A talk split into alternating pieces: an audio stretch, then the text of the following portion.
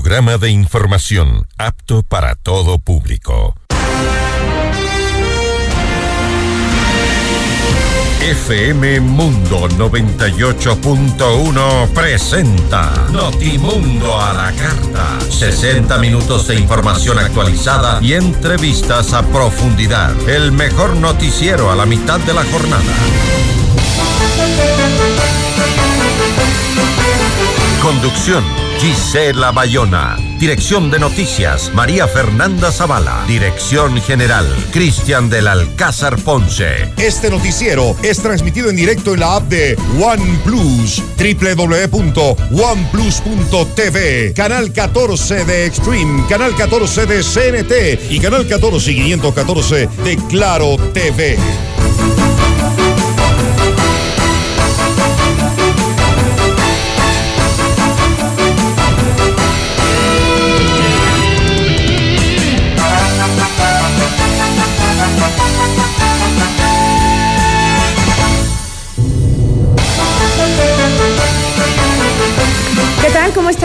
Buenas tardes. Gracias como siempre por acompañarnos con toda la información en Notimundo a la carta. Soy Gisela Bayona. Hoy en entrevista vamos a conversar con José Hernández. Él es analista político y director del portal Cuatro Pelagatos. Hablaremos sobre los opositores al gobierno en la Asamblea y su nuevo intento de destitución.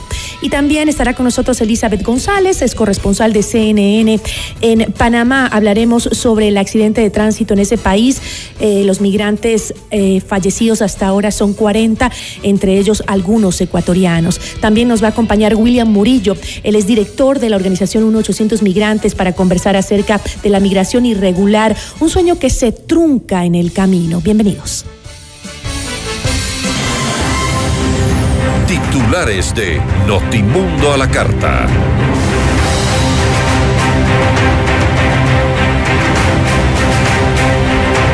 Wilman Terán es posesionado como presidente del Consejo de la Judicatura. Él estará en el cargo hasta 2025. Indignación en la Policía Nacional tras la liberación de alias Junior, uno de los delincuentes más peligrosos del país. El presidente Guillermo Lazo participó en un operativo de control de armas en la policía, de la policía en Monte Sinaí, en Guayaquil.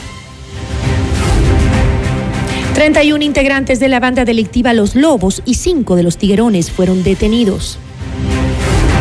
La defensa del teniente Alfonso Camacho confía en que no será llevado a juicio por el femicidio de María Belén Bernal.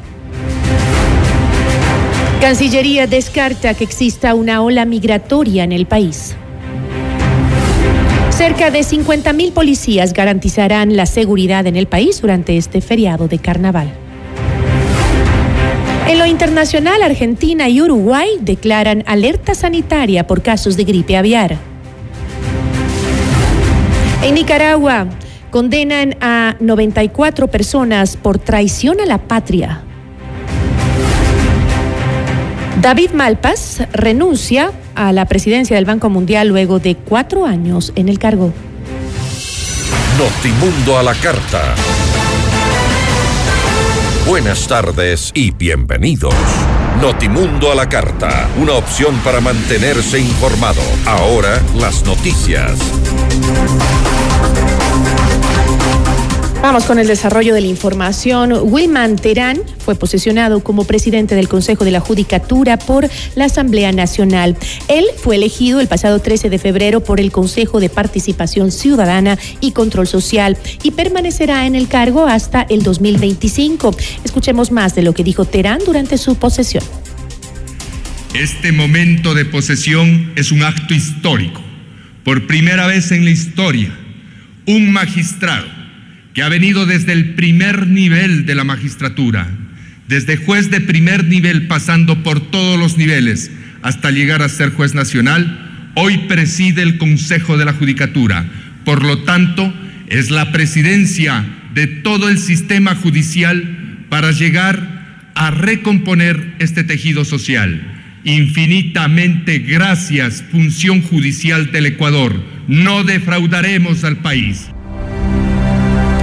El Pleno del Consejo de Participación Ciudadana y Control Social convocó a las comisiones ciudadanas de selección y a los equipos técnicos para que informen sobre el estado de los concursos de selección de autoridades. En el acto que se desarrolló la tarde del 15 de febrero, el Consejo de Participación detectó que hay procesos atrasados, parados y que algunos incluso regresaron a fases. El eh, consejo, el consejero Carlos Figueroa señaló que los responsables fueron llamados a explicar los estados de las designaciones. Es necesario que los equipos técnicos que apoyan que de apoyo presenten un informe que nos permita conocer el estado de los procesos a fin que podamos apoyar estos equipos y logremos responder a la ciudadanía con procesos ágiles y transparentes. Una cosa que debe, que debe quedar claro y que mucha gente del, del, de la ciudadanía no sabe es que nosotros no somos los responsables directos de los concursos y que hay comisiones ciudadanas de selección que son los responsables y los que ejecutan el concurso y que los equipos técnicos hacen los primeros trabajos para llamar a, los concursos. tenemos estas comisiones de selección ciudadana que a veces retrasan el trabajo o incidentan el trabajo y a veces también los equipos técnicos de apoyo no realizan eh, eh, ágilmente eh, lo que tienen que hacer. Por su parte, el consejero Alan Molestina detalló los concursos en los que hay observaciones por demoras o incumplimientos. Esta tarea crucial que tiene el Consejo de Participación Ciudadana hasta la presente fecha de la información que este consejero ha recabado en el caso de la Comisión Ciudadana de Selección de Defensor Público, se encuentran cumpliendo la decisión de una sentencia de garantías constitucionales. Según de lo que se me ha informado, ha retrotraído el concurso a la base de verificación de la admisibilidad. En el caso de la Comisión Ciudadana de Selección de la Contraloría, por una decisión de sus integrantes, ha suspendido el desarrollo del concurso. Así también en el caso de la Comisión Ciudadana de Selección del Consejo Nacional Electoral sobre la convocatoria al concurso que no se ha realizado, esto hace necesario que los integrantes comparezcan a este pleno. Y el fiscal general subrogante Wilson Toainga solicitó que el excontralor Pablo Celi su hermano Esteban, Pedro Saona, la empresa china Cam Engineer, y el representante en Ecuador de esta, Liang Yang, sean llamados a juicio por el delito de cohecho que habría ocurrido al desvanecer en la Contraloría una glosa por 22,6 millones de dólares que correspondían a la determinación de responsabilidades de la empresa china CAM. Dicho desvanecimiento se habría dado a cambio del pago de 1.3 millones de dólares. Según el fiscal, en la etapa de investigación, la instrucción pudo establecer con claridad y certeza la presunción que permite verificar la existencia de una participación y responsabilidad en la infracción de cohecho. Dijo por lo cual solicitó que se dicte la resolución de auto de llamamiento a juicio en contra de los acusados. La audiencia preparatoria de juicio por presunto cohecho se reinstalará hoy a las 16 horas para continuar con las intervenciones de las defensas de los procesados. Notimundo a la carta. Información oportuna al instante mientras realiza sus actividades al mediodía.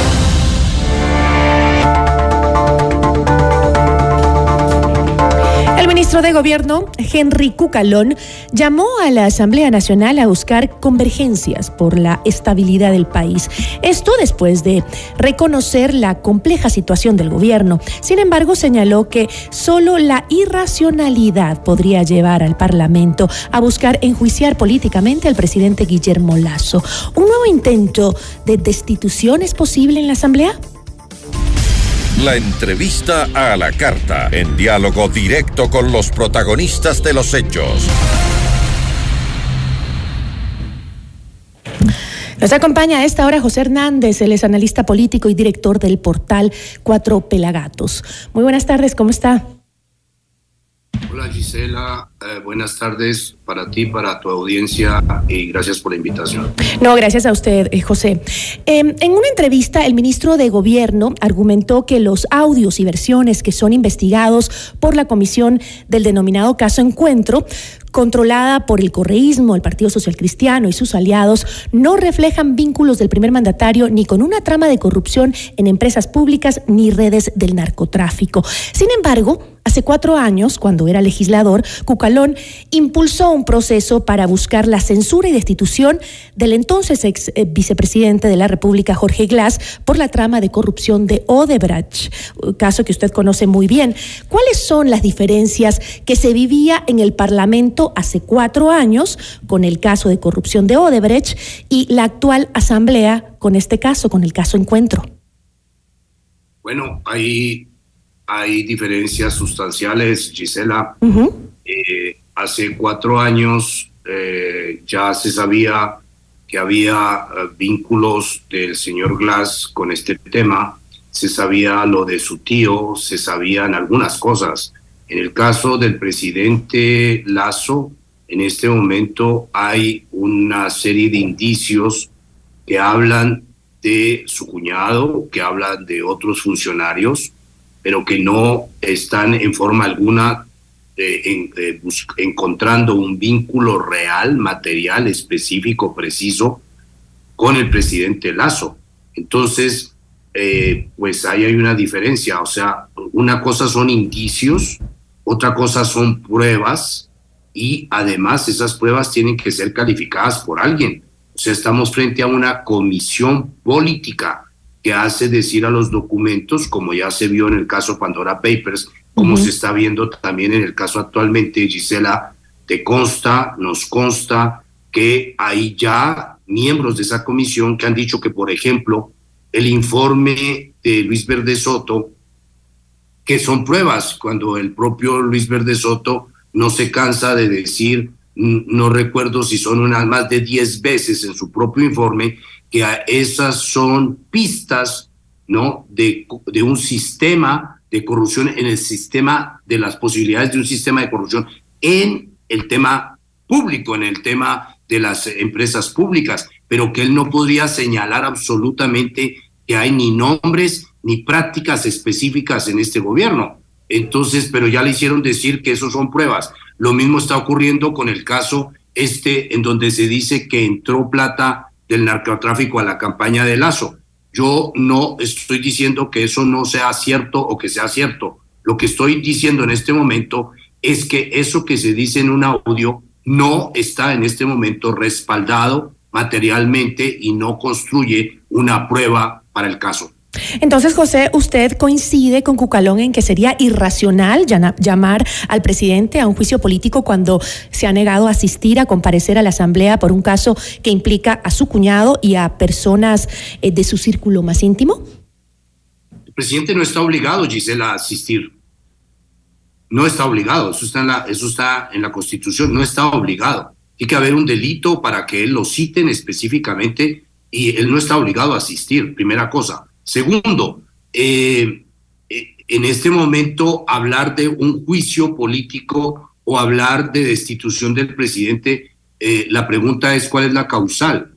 Y esto yo creo que hay que ser formal y hay que ser racional y hay que ser legalista, no con el presidente Lazo, cualquier caso, Gisela, sino estamos en un momento en el cual eh, a la Constitución se le puede hacer decir cualquier cosa, a cualquier documento se le puede hacer decir cualquier cosa, cualquier audio en donde te impliquen a ti, me impliquen a mí, ya construye una prueba, ¿no? Pues o sea, si alguien habla de alguien, hay que ver si ese alguien está o no vinculado con ese caso. Entonces, por supuesto que en este momento hablar de un juicio político, la primera pregunta es, ¿cuál es la causal? Y esa causal, como tú sabes, tiene que ser calificada por la Corte Constitucional. Entonces, estamos lejos de hablar de un juicio político eh, real y de un juicio político legal al presidente de la República. Y reitero, se llame Guillermo Lazo o se llame quien sea. Después de eh, los múltiples cambios en su gabinete y también de la pérdida del referéndum que fue bandera política del gobierno de Lazo durante todo el 2022, eh, ¿el presidente realiza su gestión sin un equipo sólido, cree usted?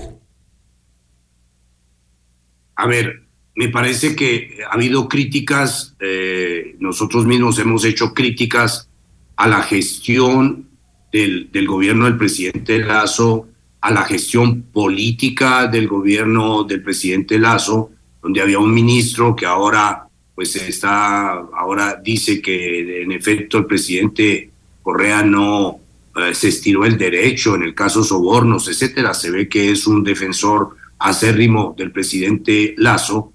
Era, es evidente que se hicieron críticas porque no hubo gestión política. Es evidente que hay una gestión administrativa del gobierno que no es rápida, que no ha sido eficiente y que no ha sido acorde, digamos, a las urgencias para que haya resultados específicos en el gobierno del presidente Lazo. Eso es un hecho. El presidente Lazo está, ha cambiado cabezas en su gobierno, específicamente al secretario de la Administración, al ministro de Gobierno, y lo que se espera, eh, Gisela, es que no solo haya un cambio de cabezas, sino que haya un cambio de rumbo y que haya resultados tanto en lo político cuanto en la gestión eh, administrativa del gobierno. José, en una eh, de las columnas de Cuatro Pelagatos, el medio que usted dirige eh, sobre este mismo tema, se denomina Los golpistas no alcanzarán los 92 votos. Utilizar los recursos constitucionales para sancionar, según la ley lo permita, a un presidente de la República necesariamente convierte en golpistas a los legisladores de oposición? No, no, no, no, no si cumple la Constitución. Por supuesto, el tema no es si cumple la Constitución, el tema es forjar una causal para que se cumpla la Constitución.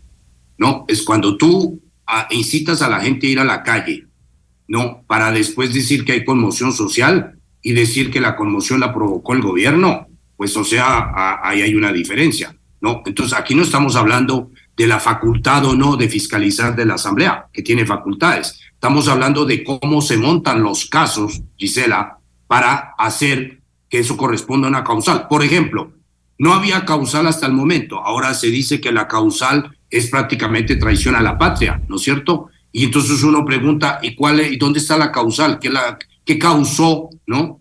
Uh, siendo retóricos, ¿qué causó la causal? O sea, ¿cuál, cuál, fue, cuál fue la, la acción? La acción no aparece. Entonces, evidentemente, forjar o, o crear o fabricar un informe, ¿no? Como lo, ya lo hizo Pandora Papers. Y acuérdate tú que el Pandora Papers hubo un informe en donde a la final hubo tres informes y no pasaron. ¿Por qué? Porque los propios asambleístas se dieron cuenta que la comisión había forjado pruebas, había hecho decir cosas a pruebas que no decían exactamente aquello. Y en este momento estamos en el mismo caso, cuando la señora Pacimiño o la señora eh, Viviana Vélez hace, eh, Veloz hace, hace, eh, salen a decir que ya hay una causal y la causal no se ve el, tema es que están forjando esa causal. Entonces, ese es el tema que convierte en golpistas a gente que por constitución, por facultades, sí tienen la facultad de eh, eh, eh, auditar y de fiscalizar las acciones del Ejecutivo. Y no es de eso que se queja la gente ni que se quejan los cuatro pelagatos. Lo que estamos mostrando es dónde están las causales y si las causales están siendo forjadas, eso merece un apelativo, Gisela. Eso se llama gente que está forjando causas o causales para iniciar un proceso de desestabilización. Eso se llama un golpe de Estado. Vámonos al papel de la prensa. Eh, en, este, en este caso. José, usted eh, es un periodista de larga trayectoria, de experiencia no solo en el Ecuador, sino a nivel internacional. Es más, usted fue mi jefe por muchos años en Diario El Comercio. Yo conozco de su trabajo y de su trayectoria. En la columna de Cuatro Pelagatos, eh, Lazo y la posta se salen del marco. Se lee, el presidente bajó al ring que le han fabricado. Mi pregunta es, ¿La prensa busca fabricar un ring de pelea para el presidente? ¿O está investigando tramas de corrupción? ¿O está investigando tramas de corrupción? Sí, perdóname. No, no es la prensa, es la posta. Entonces no es la prensa, es la posta. Eh, primera, primera, primera cosa. Segunda, eh, segunda cosa, eh, nosotros estamos cuestionando y creo que nos corresponde hacerlo, Gisela, porque mira, tú has hablado de mi trayectoria, cosa que agradezco. yo, yo siempre he tenido una trayectoria de valores y principios y creo que los equipos que han trabajado conmigo ninguno puede endosarme haber dado órdenes que no fueran estrictamente periodísticas y, que, y, hacer dirección que no fuera estrictamente anclada sobre los textos y los contenidos. Nunca a favor de alguien, nunca pagada por alguien, nunca al servicio de alguien. Entonces, me parece que cuando uno, Gisela, uno dice, si tú dijeras conmigo, eh, el presidente de la República se salió de madre, ¿no? Se salió de, del marco.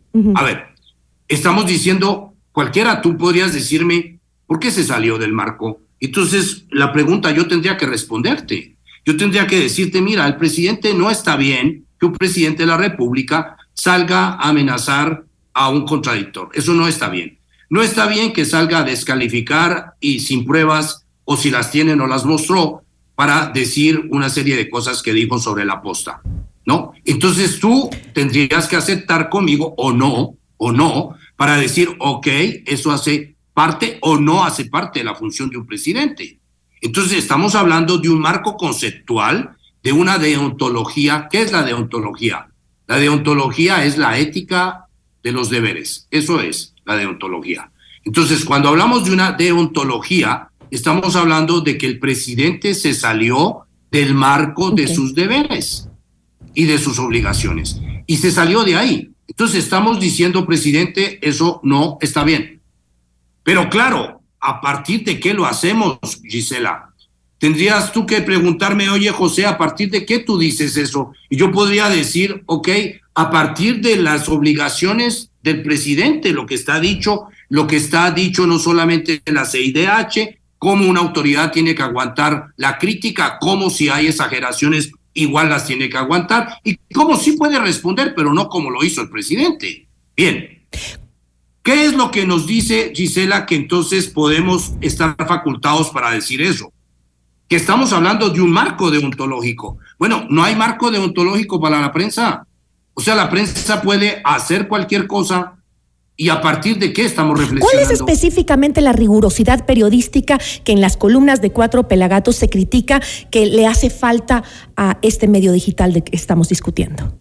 A ver, no, no al medio, al trabajo que han hecho. O sea, yo tampoco voy a erigirme en auditor del medio, sino de unas acciones específicas. A esta investigación. Que están sobre la mesa. ¿No? Esas acciones, ¿cuáles son? Una, arranca la investigación con un organigrama. En la cabeza del organigrama, en la cúspide del organigrama, está el presidente de la República.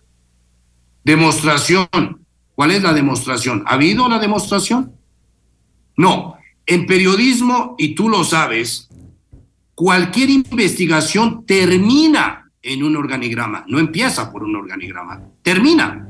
Bueno, empezaron con un organigrama. Está probado que el presidente es el jefe de esta organización criminal porque así está puesto.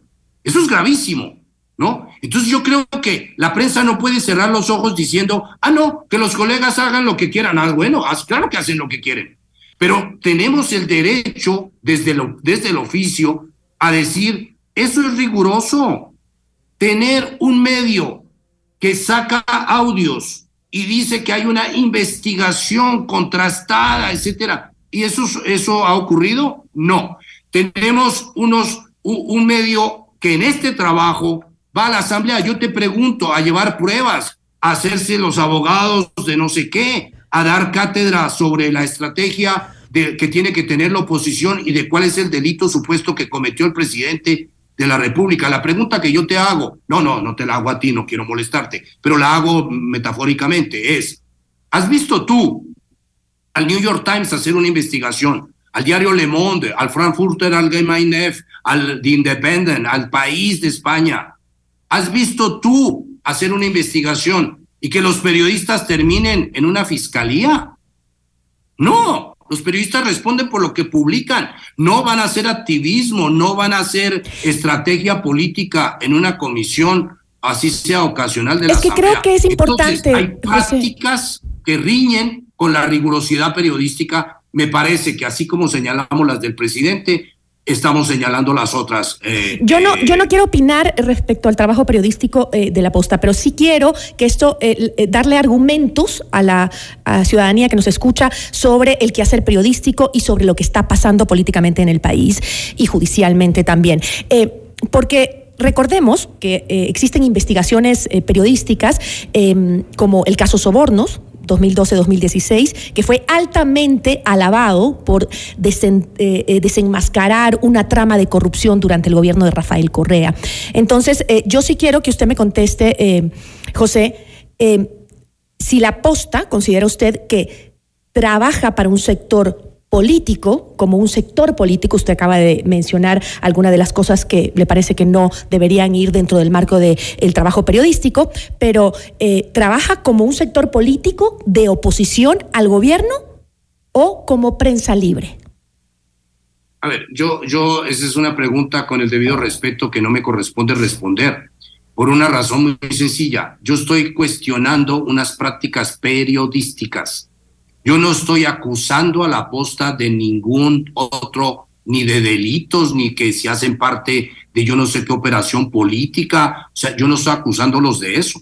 Yo estoy diciendo, no, porque me corresponde, porque he dirigido equipos de periodistas, porque sé que el oficio nuestro es bien complicado, porque el oficio nuestro es bien cuestionado, porque el oficio nuestro lo tenemos que hacer en medio de un carnaval ¿no? De, de redes, etcétera, etcétera. Y yo estoy diciendo, eso no es riguroso periodísticamente. Y me corresponde decirlo porque amo este oficio, porque lo quiero defender, porque lo he practicado, porque me voy a morir periodista. Nunca voy a ser funcionario, nunca voy a estar al servicio de un partido, nunca voy a estar al servicio de ninguna ideología eh, eh, que no sea la democracia, que no sea la transparencia, que no sea la ética. Entonces, no me corresponde a mí decir quién trabaja en su tendría, entonces caería yo en lo mismo, porque tú me dirías, ¿tienes pruebas? No, yo estoy diciendo que hay unas prácticas que no son rigurosas periodísticamente. Estoy señalando cuáles. Ahí es, ese es mi trabajo, no voy a ir más lejos. Eh, vámonos al lado del de, gobierno y esta es la última pregunta que le hago porque ya estoy pasando, pasándome del tiempo. Dentro de la crítica eh, o criticada más bien en cadena nacional del presidente, además de que desvirtuó eh, personalmente a los periodistas de la posta, eh, no se escuchó no se escuchó una aceptación de haber cometido errores, de malas jugadas del gobierno. Y, y, esto mientras en las calles estamos viendo lo que sucede. Unos niveles de delincuencia insoportables, un desempleo terrible, necesariamente la oposición del gobierno es golpista y amigos del narcotráfico, o también existe un sector de la oposición que en realidad le preocupa lo que está pasando en el país bajo el mandato del actual presidente Guillermo Lazo? A ver, a ver, Gisela. Em, a ver, eh, eh, a ver, eh, si entiendo, estamos mezclando. Sí, me estoy pasando a otro lado. Estamos mezclando los pinceles. Ah, una cosa es que haya narcotráfico en el país, otra cosa es que haya eh, desempleo, pero yo no soy populista, yo no creo que un gobierno llega y soluciona los problemas. Ecuador tiene problemas que arrastra desde hace décadas. El tema del narcotráfico no lo trajo aquí Lazo, no se lo inventó Lazo, o se lo vamos a endosar a Lazo. Entonces, eh, ese es un tema. Por eso podemos hacer, cuando tú tengas la gentileza de invitarme, podríamos hacer un análisis de eso y, muchas gracias por adelantado, por tus invitaciones. Pero eh, ese es un tema. El otro tema es criticar al gobierno. Por supuesto que la oposición y el país tiene derecho a exigir al gobierno nacional que haga su trabajo. Tiene, de, tiene derecho y tiene la obligación de exigir que sea más riguroso también el gobierno, que dé más resultados. Y ya y ya gracias a una pregunta tuya, ya hablamos un poco de eso. Es decir, por supuesto que caben críticas al gobierno, pero me parece que hay, hay cosas y cosas. Es decir, criticar al gobierno que no haga una buena gestión no significa, y no, no voy a caer en ese eh, espacio uh, de, de, de, si lo hiciera, eh, a mi criterio sería yo populista, de decir, es que el gobierno tenía que haber solucionado ya el problema del narcotráfico, la delincuencia, el desempleo, la inseguridad, o sea, o sea, esos son temas que por eso es que tenemos que ponernos de acuerdo en el país. Y por eso es que deberíamos tener, al margen de las divergencias y al margen de si somos ciudadanos, políticos, académicos, empresarios y todo, tener una visión más de conjunto y poder decir, estos son temas que deberían unirnos como ciudadanos del país, que deberían unirnos para poder sacar adelante, exigiéndole al gobierno que lidere esos procesos y que dé resultados, pero acompañarlo en eso, porque son temas de interés nacional y no son temas que se van a solucionar con el gobierno de Lazo, son temas estructurales. Entonces hay que ir hacia la solución de esos problemas, pero claro, pero son problemas de procesos, entonces eso requiere tiempo pero creo que sí, en tu pregunta mm, mm, tienes razón de decir, hay una oposición eh, democrática, pues por supuesto, esa oposición democrática tiene, al margen de que haya una oposición golpista, por supuesto que también la hay. Hay una oposición que cree que aquí los problemas se van a solucionar cambiando los presidentes como cualquiera usa eh, pañuelos eh, desechables. Eso no, eso no va a pasar. Eso es populismo.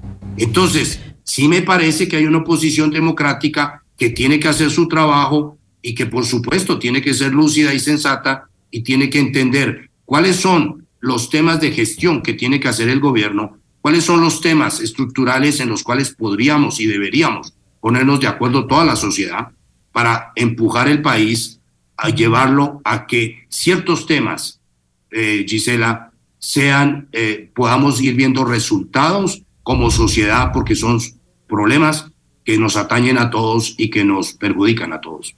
Con eso me quedo, José. Muchísimas gracias. Siempre es un gusto conversar con usted.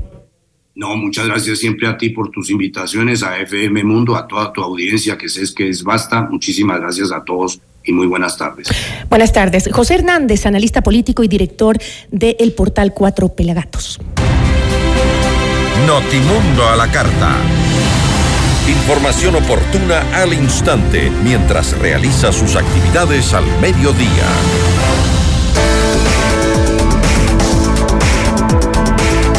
En Casabaca transformamos imposibles en posibles y sueños en libertad, porque con un Toyota exonerado todo es posible. En Casa Vaca recibe asesoría personalizada en la compra de tu Toyota libre de impuestos. Toyota es Casa Vaca. Beneficio exclusivo para personas con discapacidad presentando el documento habilitante. Con Blue Castle Venture recibe el mejor interés sobre tu inversión gracias a su tecnología financiera estricta que no trabaja con criptomonedas. Blue Castle Venture, empresa canadiense que cumple tus sueños. Visita www.mi20ya.com y escríbenos al 0999 77 0771. Regresamos en instantes con Gisela Bayona en Notimundo a la Carta.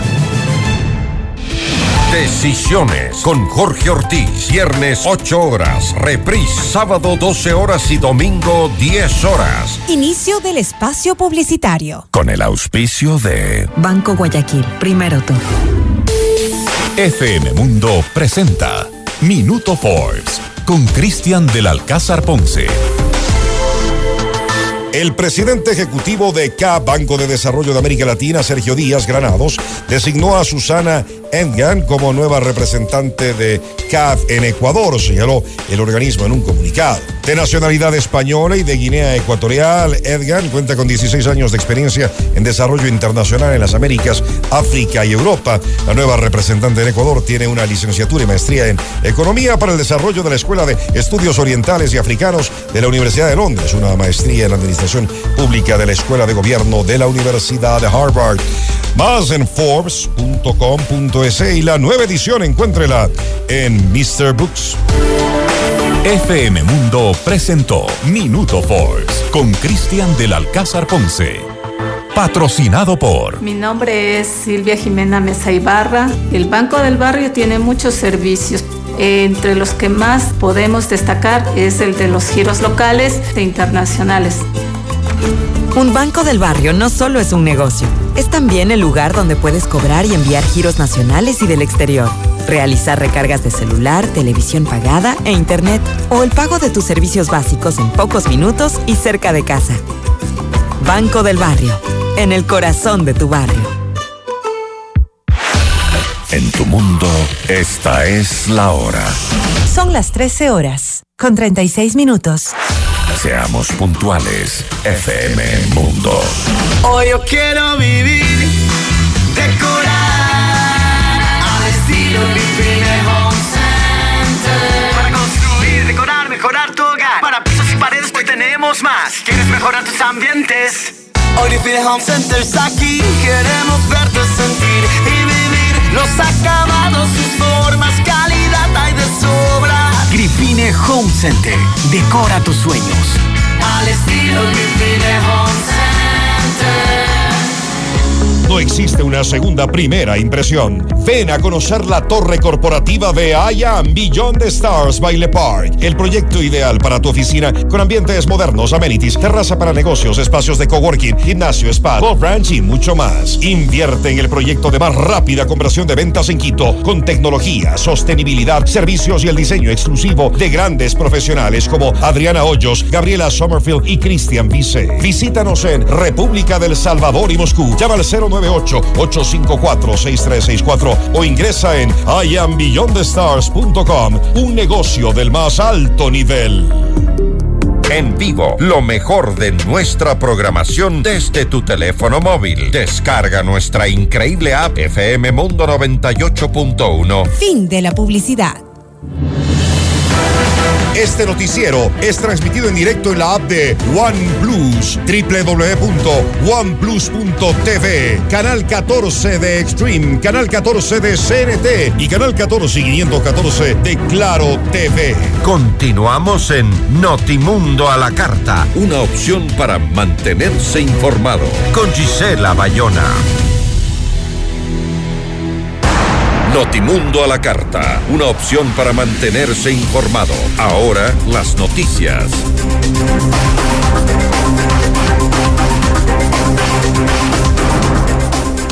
En Notimundo Estelar, Fausto Salinas, comandante de la Policía Nacional, expresó su frustración e indignación tras conocer de la liberación del cabecilla de la banda delictiva Los Choneros, Junior Roldán. Además, reconoció que el plan de trabajo para el sistema de control carcelario no está 100% completo. Sin embargo, continúan las labores para mejorar la acción institucional ante hechos delictivos.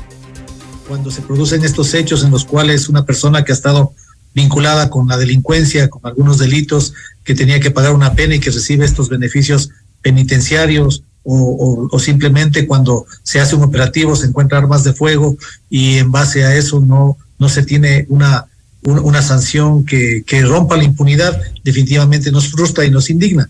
Sin embargo, este, este es un camino que ya está tomado por la, por la justicia en un proceso y nosotros tenemos que seguir trabajando, tenemos que seguir orientando nuestros esfuerzos a, a, buscar a quien rompa la ley y ponerlo a órdenes de la justicia. Algunas acciones o algunos sistemas que han estado en crisis, precisamente es, esa crisis ha, estado eh, establecida eh, por unos procesos inadecuados, como por ejemplo estos informes que benefician a las personas privadas de libertad, donde no se refleja la realidad de su comportamiento y las acciones, pero obedecen a un sistema que ya estaba vigente anteriormente. El presidente Guillermo Lazo participó en un operativo policial de control de armas la noche del 15 de febrero, realizando, realizado en Monte Sinaí, en Guayaquil. Él estuvo acompañado de Francesco Tabaqui, gobernador electo del Guayas. Estamos aquí, es, eh, estamos trabajando, no estamos actuando con indiferencia, por eso venimos a territorio, dijo el mandatario en su recorrido por el sector donde además indicó a sus moradores que algunos cuarteles intermedios en esta zona para reforzar la seguridad serán construidos. Según indicó la Secretaría de Comunicación de la Presidencia, el mandatario mantendrá estos operativos y actividades en territorio para constatar las necesidades ciudadanas y también agilizar el trabajo de las instituciones gubernamentales y la fuerza del orden. Al menos 31 presuntos integrantes de la banda delictiva Los Lobos y Los Tiguerones fueron detenidos en el operativo Júpiter 11, realizado en Loja, Zamora, eh, Macará y Machala. Según la policía, los aprendidos eran buscados por presuntos delitos de sicariato, extorsión a ciudadanos, expendio de drogas, robo de vehículos, entre otros. Durante los 18 allanamientos se decomisaron droga, 435 cartuchos de diferente calibre, un fusil, un arma corta y dinero en efectivo. El asambleísta de Pachacutic, Salvador Quispe, exhortó a la Fiscalía General del Estado a que vincule al presidente Guillermo Lazo en una supuesta estructura de corrupción en las empresas públicas. Bueno, todos sabemos este rato los actos de corrupción que se investiga en contra del exgerente de EMCO, Hernán Luque. La vinculación que hoy pedimos que haga la Fiscalía al presidente de la República es porque el señor presidente de la República, a través del decreto 107, delegó al señor Hernán Luque a que cumpla las funciones del principal representante de EMCO. El artículo 71 del COA, del Código Orgánico Administrativo, dice que todos los actos del delegado serán también de responsabilidad del delegante. En este caso, los actos de corrupción que se investigan cometidos por Hernán Luque son también entonces de responsabilidad del delegante, es decir, del presidente de la República.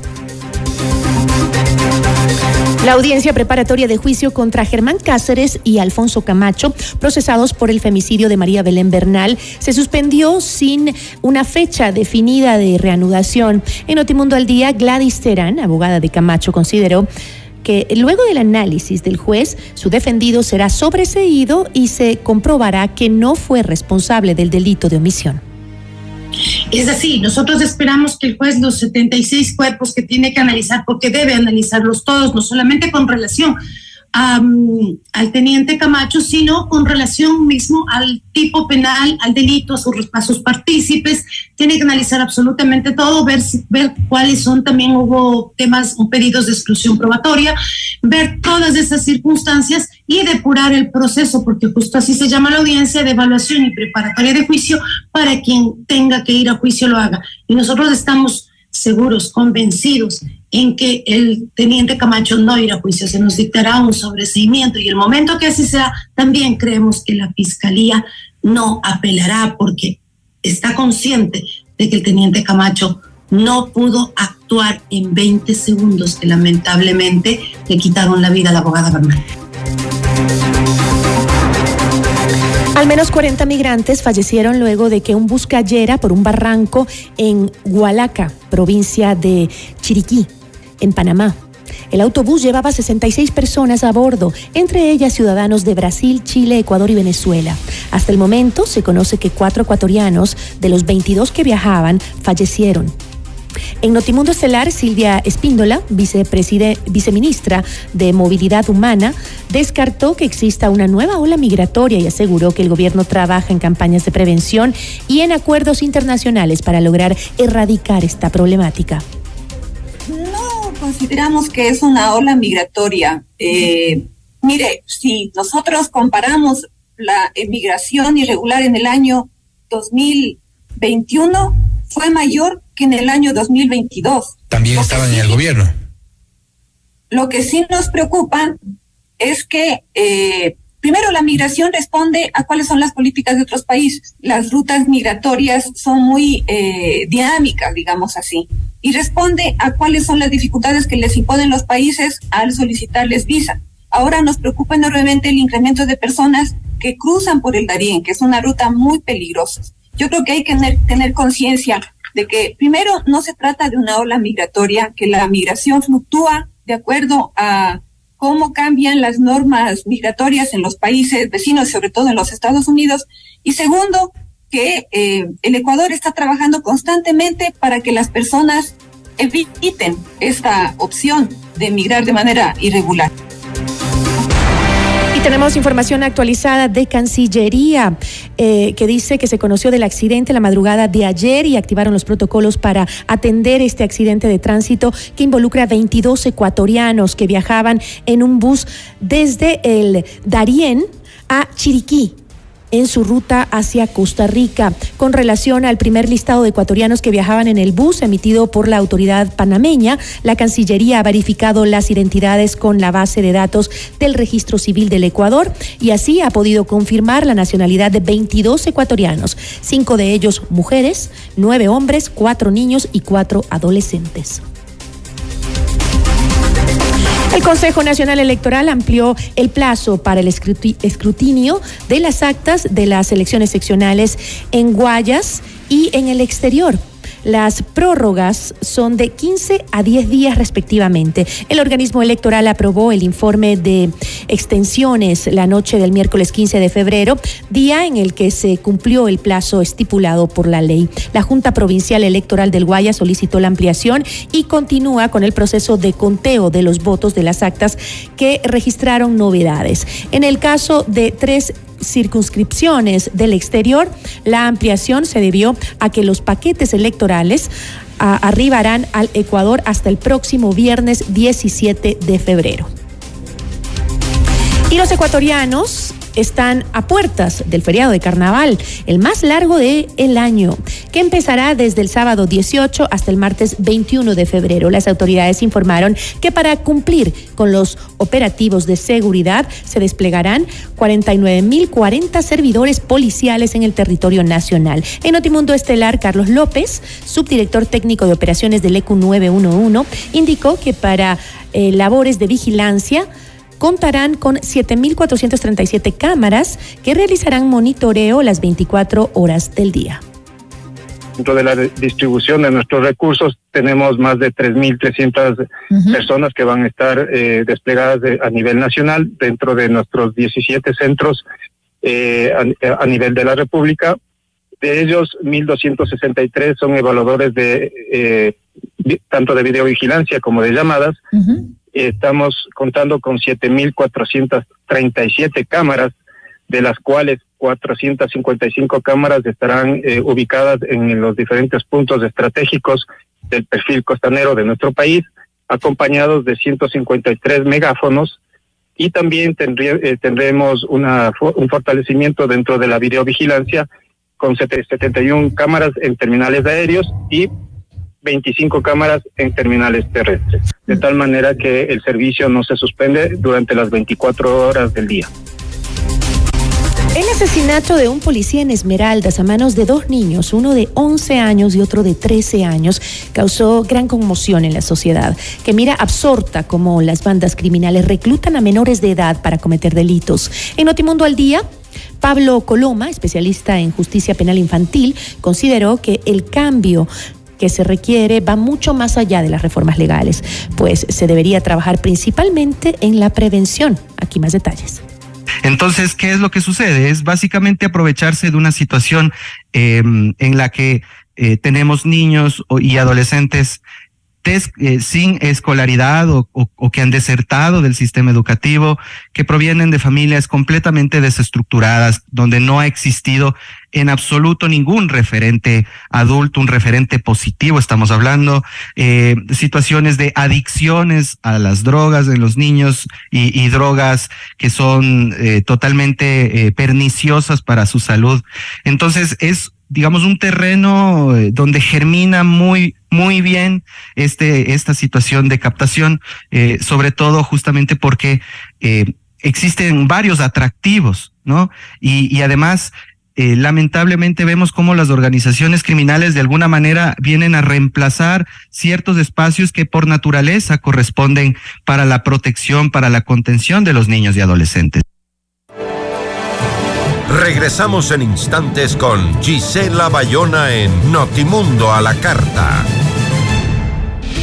Decisiones con Jorge Ortiz. Viernes 8 horas. Reprise sábado 12 horas y domingo 10 horas. Inicio del espacio publicitario. Y ahora, el mundo del deporte con Eduardo Andino.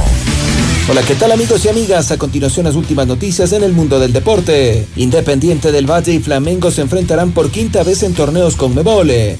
Será el tercer partido por la Recopa Sudamericana. Los otros dos fueron por Copa Libertadores. Independiente del Valle y Flamengo han jugado cuatro veces en su historia. Los Rayados registran una victoria, un empate y dos derrotas, con siete goles a favor y nueve en contra. El quinto encuentro por la final de ida de la Recopa Sudamericana se jugará el martes 21 de febrero a las 19.30 en el Estadio de Independiente del Valle. El equipo rayado llega a este partido motivado y con mucha confianza. Ya ganó su primer título de la temporada en la Supercopa Ecuador. Se impuso sin problemas a Sociedad Deportiva Aucas 3 por 0, tal como señala Primicias. Hasta aquí el mundo del deporte con Eduardo Andino.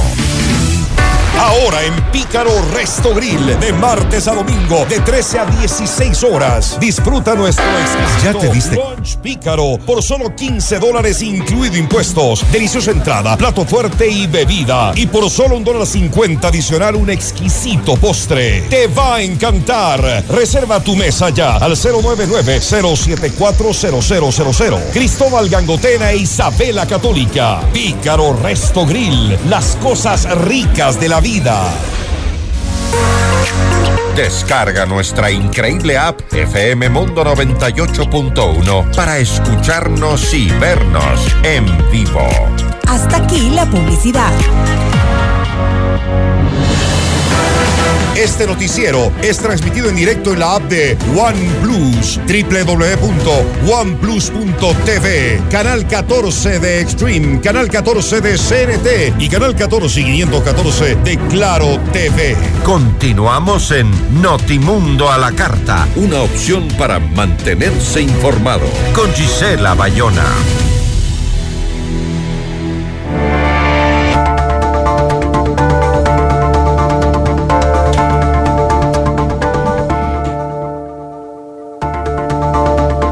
Hablábamos de la información de este accidente que se registró, eh, que tuvo al menos 39 migrantes fallecidos y otros 20 heridos en un accidente en Panamá, un accidente de bus. 22 ecuatorianos estaban dentro de las personas que viajaban en este autobús. Nos vamos a contactar de inmediato con Wilman eh, Murillo, director de la organización 1800 Migrantes. La entrevista a la carta, en diálogo directo con los protagonistas de los hechos. Está con nosotros William Murillo, director de la organización 1800 Migrantes. ¿Cómo está? Muy buenas tardes. Buenas tardes, Diana. Buenas tardes. Estoy recibiendo este momento información que nos acaba de llegar de Cancillería. No teníamos datos exactos, pero ya nos dieron alguna algún tipo de información. Decían que no podían, eh, no tenían con qué contrastar eh, los, a las personas accidentadas, incluso los fallecidos, y ya tienen información de que hay cinco mujeres, nueve hombres cuatro niños y cuatro adolescentes ecuatorianos. ¿Sabemos cuántos de estos y quiénes son los que han fallecido? Nosotros tenemos información de 21 ecuatorianos y la fuente ha sido los familiares directos. Ya. De estos ecuatorianos, al- en este momento se- le podemos confirmar que son seis ecuatorianos fallecidos, cinco adultos y un niño de 10 años. Ok. Y el resto, lo que ha dicho la Cancillería, me parece que son ocho los que están en, en los hospitales recuperándose. Así es. Eh, tendríamos 14 hasta ahí. Y luego el resto está por conocerse los datos, si es que están fallecidos o si es que pasó algo. Porque hay Lo algunos sí que, son podemos- heridos graves, ¿no? Me Hay heridos hay graves y, y- y también eh, nos han dicho de que eh, han empezado a pedir pruebas de ADN. Entonces eso le puede dar una idea del- de lo violento que fue el, el, el vol- el volcamiento de este, de este bus para que necesiten pruebas de ADN. Entonces esto va a tomar un poco de tiempo hasta que se pueda identificar plenamente a los ecuatorianos que están eh, víctimas de este, de este accidente. No es la primera vez en los últimos meses que conversamos con usted sobre este tema, la migración y los riesgos que corren porque ahora tienen eh, más filtros en los países que antes eran tradicionales para poder llegar hacia los Estados Unidos como migrante ilegal. Eh, Sin embargo, eh, la Cancillería ha dicho que no se trata de que ha aumentado, que hay una ola migratoria que sale de Ecuador eh, con condiciones muy duras, pasando por esta selva que hay entre Panamá y Colombia. ¿Usted sí cree que se ha aumentado la migración, que hay una ola migratoria que sale del Ecuador hacia Estados Unidos? Nosotros hemos venido insistiendo en que el Ecuador vive una crisis humanitaria migratoria desde hace algún tiempo. Desde el 2021 hay que recordar que tuvimos más de 97 mil ecuatorianos que fueron detenidos, expulsados y deportados desde las fronteras de Estados Unidos, a pesar de que existe una eh, los requisitos de visa para Guatemala y para México. Por ejemplo, el año anterior tuvimos alrededor de 15 mil, cerca de 17 mil ecuatorianos los que cruzaron en todo el año. Y en estos tres primeros meses del año fiscal ya van 35 mil ecuatorianos en tres meses, superando todo lo del año anterior. A este ritmo vamos a llegar a los 120, 150 mil ecuatorianos detenidos, expulsados desde las fronteras de Estados Unidos, superando el 2021. Si es que esto no es una ola migratoria, yo no sé en qué planeta viven las autoridades. Eso justamente le iba a decir, ¿eso no significa una ola migratoria entonces? Lo quieren minimizar, lamentablemente reconocer de que tenemos una ola migratoria en el país significa de que las políticas públicas están fracasando y por eso los ecuatorianos se lanzan a las fronteras, se lanzan a las selvas, a los mares, a los desiertos, queriendo escapar de donde, donde viven, queriendo salir de Ecuador. ¿Cuáles son las provincias que registran un mayor número o incremento de migración en el país? Depende de las rutas. Por ejemplo, Cañar, Azuay y Chimborazo eligen la ruta de un vuelo directo hasta Centroamérica y los, y, los que tienen cómo pagar el, viaje, ¿no? Con un coyotero. Los que no usan un coyotero usan la ruta, la ruta del Darién. Y esas son eh, rutas más peligrosas, que cuestan menos, que son más peligrosas y que usan de diferentes provincias. Por ejemplo, las, ah, los ecuatorianos que, que, cruzaron por el Darién, que están involucrados en, el, en este accidente, son de Quito, son de Ambato, son de Atuntaqui, en Imbabura, son de Yaguachi, son de Santo Domingo, los Áchilas. Entonces, esos datos le pueden dar una idea de que eh, hay distintas provincias involucradas en la expulsión de ecuatorianos hacia los Estados Unidos. Ahora, lo que sí me, lo que me extraña muchísimo, muchísimo, es que este bus era coordinado por las autoridades panameñas. Mm. Una cosa es que Panamá se encargue de dar ayuda humanitaria y que nosotros estamos muy agradecidos por eso. Eh, cuando, cuando llegan a, Panamá les dan medicina, les dan algo de comida, les dan un lugar en donde descansar y esa es una ayuda humanitaria.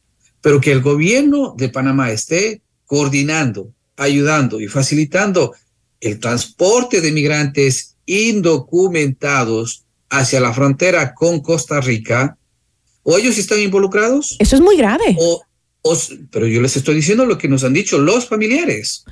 ¿Cómo, ¿Qué pruebas tienen para decir que, También lo que ha dicho declaraciones de autoridades panameñas y que son públicas. Aquí realmente hay que averiguar no solamente las circunstancias del accidente y ayudarlos, sino también hay que preguntar al gobierno de Panamá cuál es el involucramiento de su gobierno en llevar a migrantes irregulares por su país para llevarlos hasta la próxima frontera. Eso en el Ecuador es un delito penal. Ayudar, transportar, cubrir, financiar el tráfico ilegal de migrantes es un delito en el Ecuador. Eso podría generar un problema diplomático incluso. En, en, Estados Unidos es un delito federal y vamos a ver obviamente qué nos dice Panamá, porque esto, a vista y paciencia de las autoridades panameñas, o están involucrados o se les colaron los traficantes en estas rutas en Panamá. Preocupante. Y mientras tanto, este, hoy justamente eh, estuvo con nosotros en una de nuestras emisiones Silvia Espíndola eh, de la eh, Cancillería y ella eh, dice que no se trata de una ola migratoria. Ella es viceministra de Movilidad Humana, perdón. Ella descartó que exista una nueva ola migratoria y aseguró que el gobierno trabaja en campañas de prevención. Eh, ¿Es suficiente lo que hace el gobierno para evitar estos hechos? Hace poco yo hablaba con usted en otra entrevista, que será? No es ni un mes, creo, eh, de la muerte de una familia entera en esta selva eh, del Darién, en donde están justamente utilizándola como paso para llegar hasta Estados Unidos, Costa Rica primero, luego es, es, es Honduras, Nicaragua. Es increíble que eh, digan que están hablando de prevención cuando vemos que esto sucede todos los días, que no hay una ola migratoria. ¿Cuáles son eh, las acciones que debería tomar de inmediato el Estado? Declarar en emergencia humanitaria la situación de los ecuatorianos en el exterior. Con eso pueden recibir recursos para ayudar a los consulados que necesitan personal, con eso pueden ayudar a los consulados que necesitan los, pasaportes, los salvoconductos, contratar mayor cantidad de personas, financiar el flujo de información entre los distintos países, tener una base de datos de desaparecidos. O sea, aquí las cosas hay muchísimo por hacer. Lo que pasa es de que tenemos funcionarios que no tienen idea de lo que están haciendo sentados desde un escritorio. Y cuando la gente está cruzando fronteras, muriéndose, Claro, es mucho, es, es muy fácil subirse un avión, irse al Darién, bien cómodo, con aire acondicionado, a ver cómo están llegando los migrantes ecuatorianos. Y otra muy difícil y muy diferente es cruzar la, esta selva que es peligrosísima.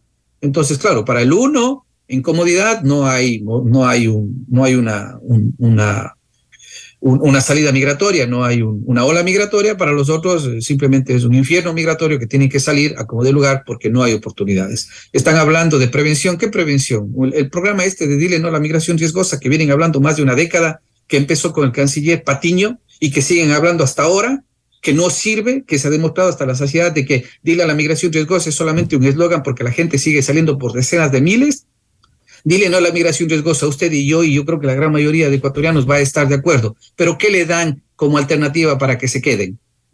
Nada, no les dan nada. Y eso es lo que no les gusta que se le diga al gobierno, las verdades. Lamentablemente, todavía vivimos en un país en donde nosotros podemos dar nuestro criterio, tenemos el derecho a expresarnos y hay que llamarles la atención a las autoridades que no cumplen su función de servir a los ecuatorianos en el extranjero. Así de simple. Con eso me voy a quedar, se nos terminó el tiempo. William, siempre es un gusto conversar con usted. Muchísimas gracias. Muchas gracias. Una buena tarde. William Murillo, director de la organización 1800 Migrante.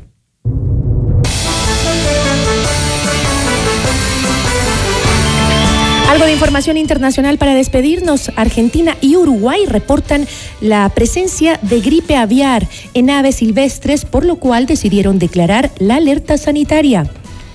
Nicaragua retiró la nacionalidad a 94 nicaragüenses acusados por la Fiscalía de traición a la patria. Y el presidente del Banco Mundial, eh, David Malpas, anunció que dejará el cargo a finales de 2023. En un comunicado indicó que su salida responde a una oportunidad para una transición de liderazgo que permitirá enfrentar los desafíos a nivel global. Concluimos la información en Notimundo a la Carta. Soy Gisela Bayona. Que tenga una excelente tarde.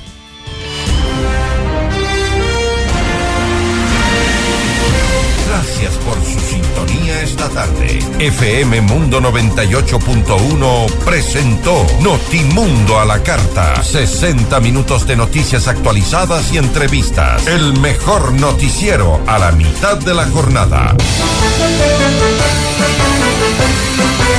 Conducción Gisela Bayona. Ingeniería de sonido Mauro Olivo. Producción FM Mundo Live Javier Merino. Dirección de arte Laili Quinteros. Coordinación y redacción Fernanda Utreras. Redacción y redes sociales José Martín Muñoz. Dirección de noticias María Fernanda Zavala. Dirección general Cristian del Alcázar Ponce.